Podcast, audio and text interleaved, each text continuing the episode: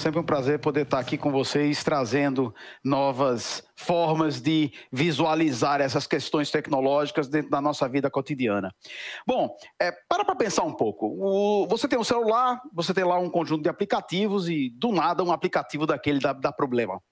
É, por algum motivo você não consegue executar, você não consegue abrir, você não consegue fazer aquele pagamento, você não consegue mandar aquela mensagem com aquele recibo.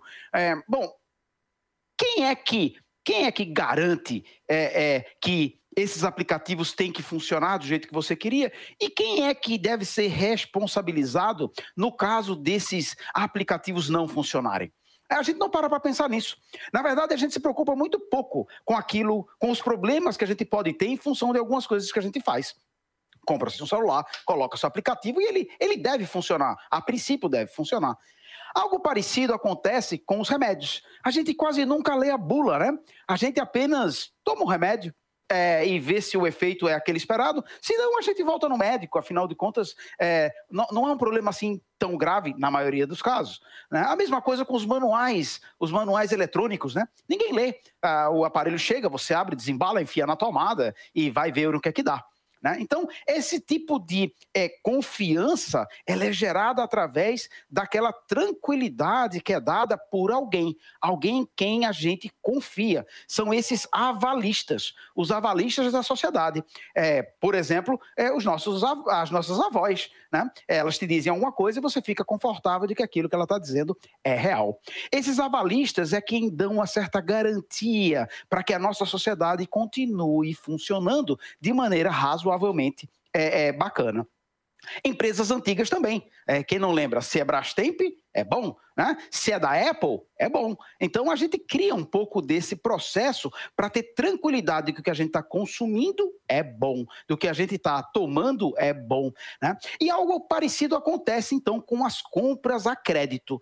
Né? Como é que eu compro alguma coisa que eu pago sem dinheiro, porque eu ainda não paguei, e o fornecedor do outro lado envia para você sem que você também tenha pago para ele? Né? É necessário, então, um componente, um agente intermediário que faz a garantia entre a sua vontade de comprar e a tranquilidade do fornecedor em enviar aquele produto para você. E é assim que funciona o cartão de crédito o cartão de crédito faz esse trabalho no meio do caminho. Ele diz: olha, fornecedor, fica tranquilo, pode mandar que eu estou garantindo. E diz para é, você: pode pagar que eu vou garantir que o produto vai ser entregue, ou então eu desfaço essa negociação. Então você tem um agente no meio que garante essa operação.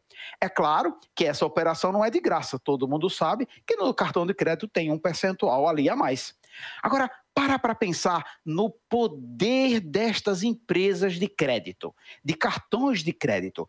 Elas movimentam e ganham bilhões por dia em cima da negociação, apenas dando uma garantia. Elas não fazem nada além disso. Elas não produzem riqueza, elas não produzem negócios, elas não resolvem, né, na verdade, problema algum. Elas dão uma garantia e a gente paga por isso. Para para pensar de novo, todas essas empresas é, são internacionais. Todas elas, até onde eu lembro, se é que me falha a memória, todas elas norte-americanas. Consegue imaginar o poder que essas empresas têm de determinado momento dizer assim: ah, não, nós não vamos mais deixar a Paraíba vender a crédito ou comprar a crédito? Já parou para pensar?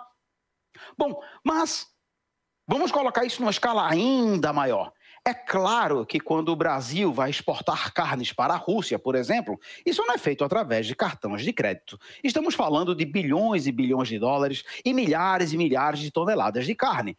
Ora, como é que dois governos ou dois países como Brasil e Rússia, vão negociar essa quantidade gigantesca de carnes de maneira tranquila. Como é que o nosso exportador fica tranquilo em embarcar milhares de toneladas de carnes para a Rússia, é, é sem é, e, e, ter certeza de que ele vai ser paga? E como é que a Rússia fica, os compradores russos ficam tranquilos de que eles podem pagar pela carne e receberão o produto como combinado. É porque no meio existe um agente parecido com o do cartão de crédito, que é o chamado banco garantidor.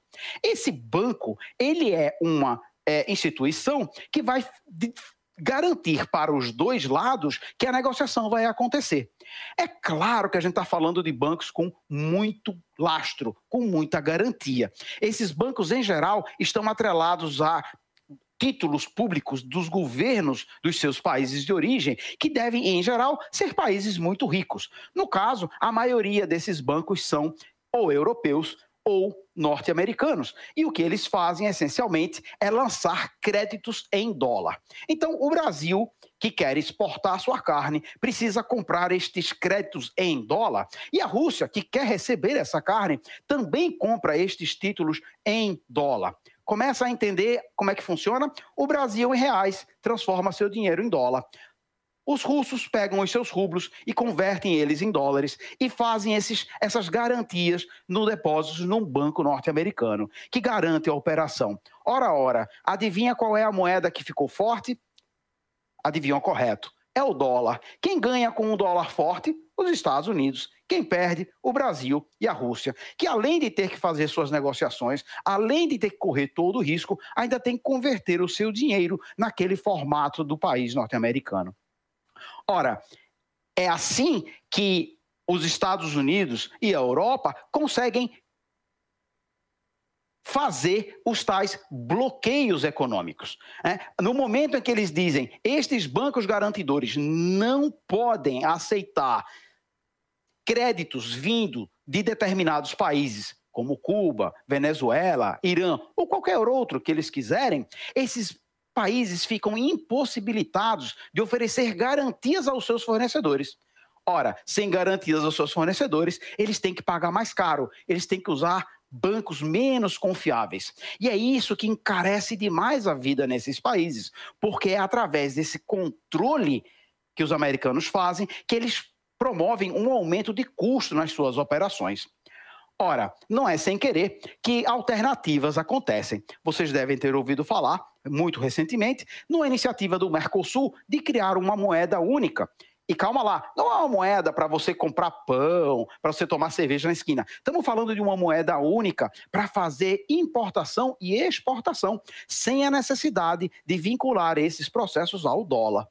O BRICS, que é o bloco composto pelo Brasil, pela Rússia, pela Índia, é, pela China e pela é, é, África do Sul, também tem a mesma ideia. Eles lançam um banco próprio que dá garantias próprias a todos os seus membros para negociarem na sua moeda local. Ora, quem ganha? Os países pertencentes a esse bloco. Quem ganha é que como se ganha? Porque nós conseguimos agora comprar e dar garantias em reais e os demais conseguem comprar ou dar garantias em suas moedas locais, sem passar pelo dólar.